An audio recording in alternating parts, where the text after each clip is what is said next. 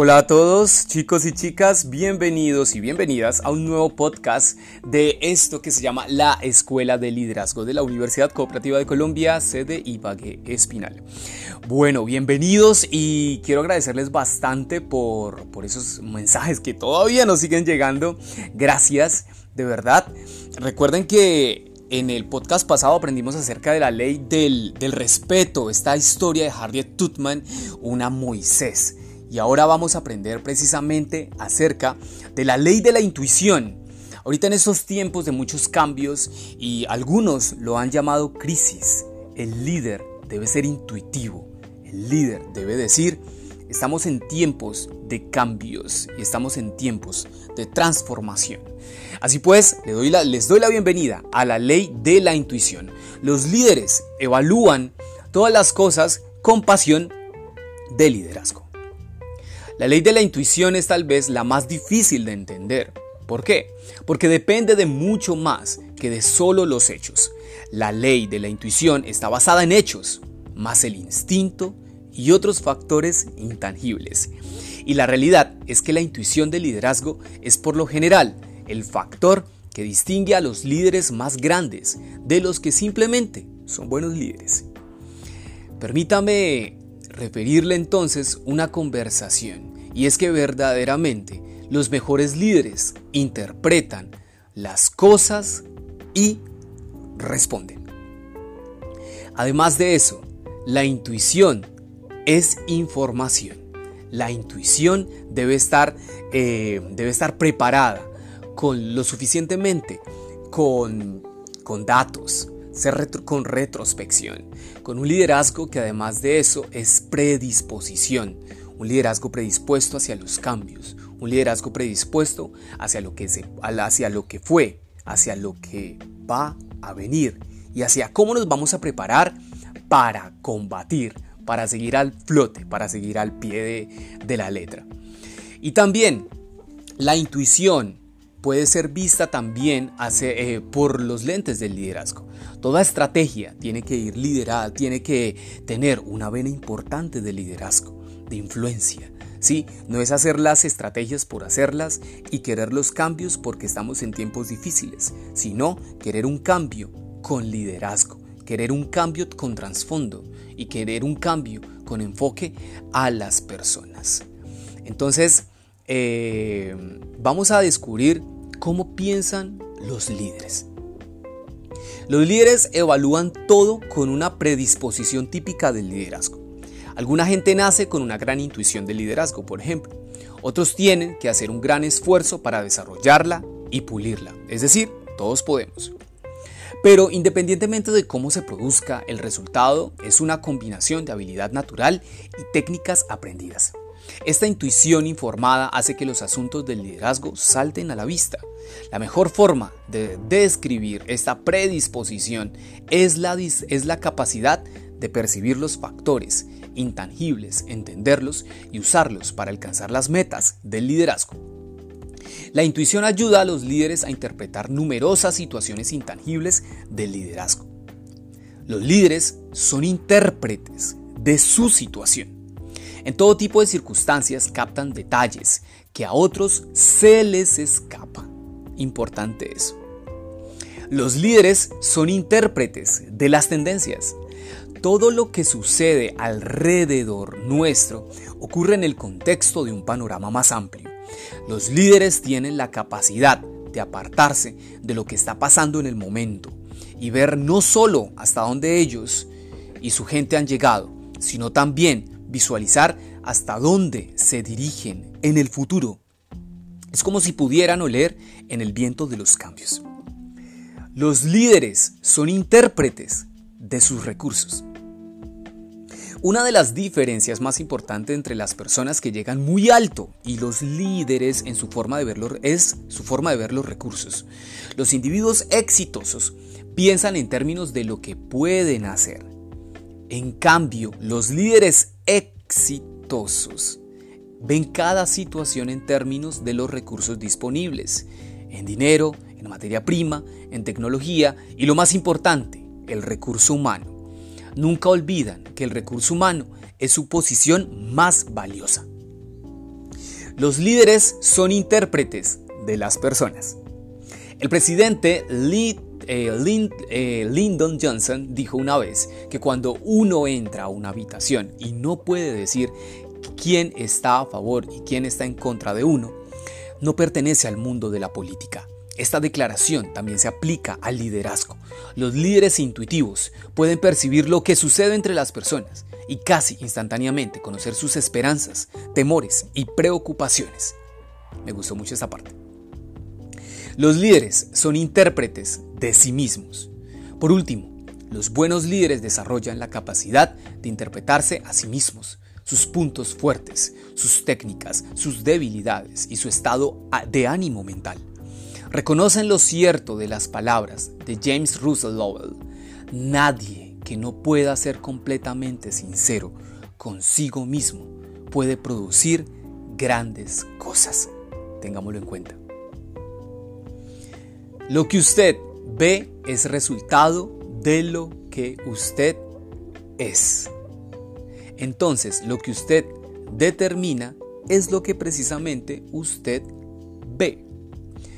Pensemos en esto, porque muchas veces eh, tendemos a, eh, a culpar a los demás por las cosas que no se lograron o ver los errores de los demás por encima de tal vez nuestras falencias. Y me gusta esta parte en la cual llegamos y es tres niveles de intuición del liderazgo. Casi todo el mundo puede desarrollar un grande, un grado de intuición del liderazgo aunque no todos empezamos en el mismo lugar porque pues unos, unos, eh, unos tienen distintas formas de aprender. Hemos visto, por ejemplo, que todas las personas entran en uno de los tres niveles principales de intuición. Entonces vamos a ver cuáles son esos tres niveles. El primero, los que ven las cosas naturalmente. Alguna gente nace con dones excepcionales del liderazgo. En forma instintiva entienden a las personas y saben cómo moverlas del punto A al punto B. Aún desde niños actúan como líderes. Obsérvelos en el parque de juegos y podrán ver que todos los siguen.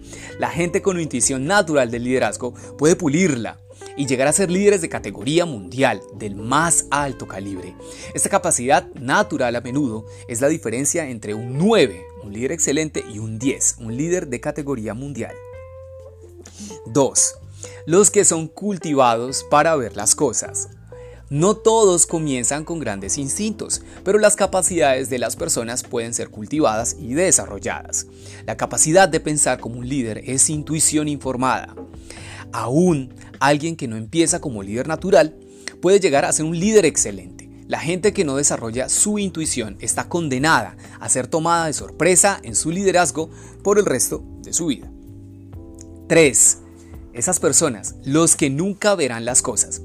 Creo que casi todo el mundo puede adquirir técnicas de liderazgo e intuición, pero en ciertas ocasiones nos encontramos con algunos que no parecen tener ni una fibra de liderazgo en su cuerpo y que no tienen interés en adquirir las técnicas necesarias para dirigir.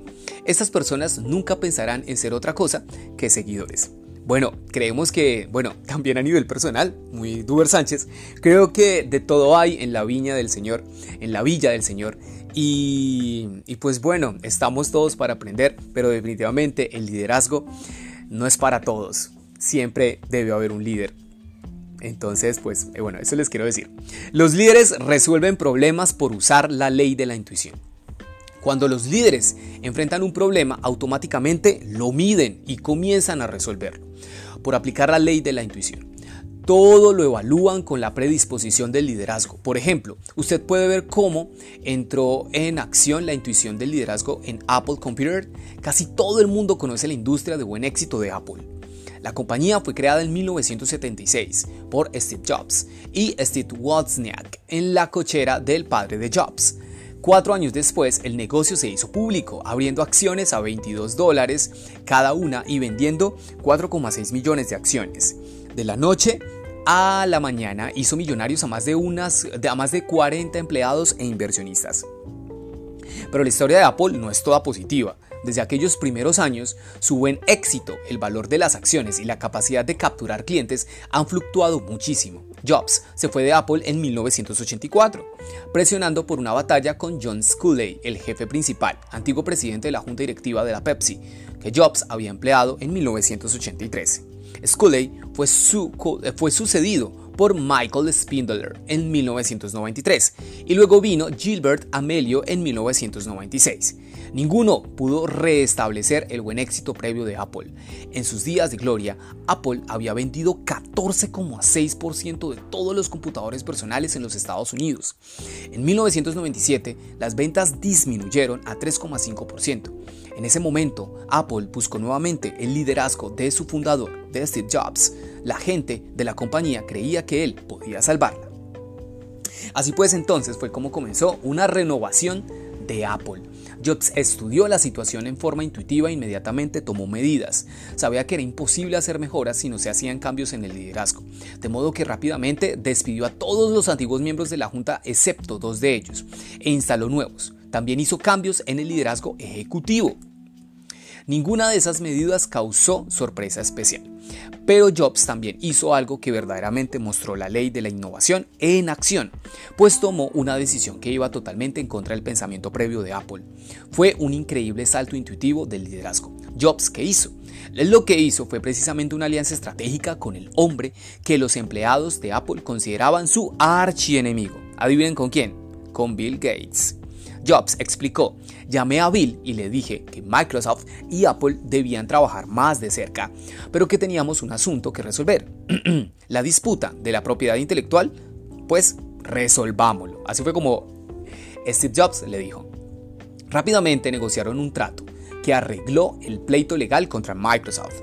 Gates prometió pagar a Apple e, e invertir 150 millones en acciones sin derecho a votar abrieron el camino a otras sociedades y llevaron a la compañía mucho capital necesario. Eso fue algo que solo un líder intuitivo pudo haber hecho. No es de extrañar que cuando Jobs anunció la nueva alianza en una reunión con los fieles de Apple, estos abuchearon, pero en Wall Street el valor de las acciones de Apple de inmediato subió vertiginosamente 36-33%. Parece que Apple está cambiando completamente. Antes del regreso de Jobs, la compañía había reportado pérdidas trimestrales en el año anterior de más de mil millones. Sin embargo, en el primer trimestre fiscal de 1998, Apple llegó a anunciar una ganancia neta de 47 millones. A la larga, es difícil saber si la compañía volverá a tener un buen éxito anterior, pero ahora tiene al menos una oportunidad de luchar, de seguir a flote. Entonces, ¿qué aprendemos de esto muchachos? El liderazgo es realmente más arte que ciencia.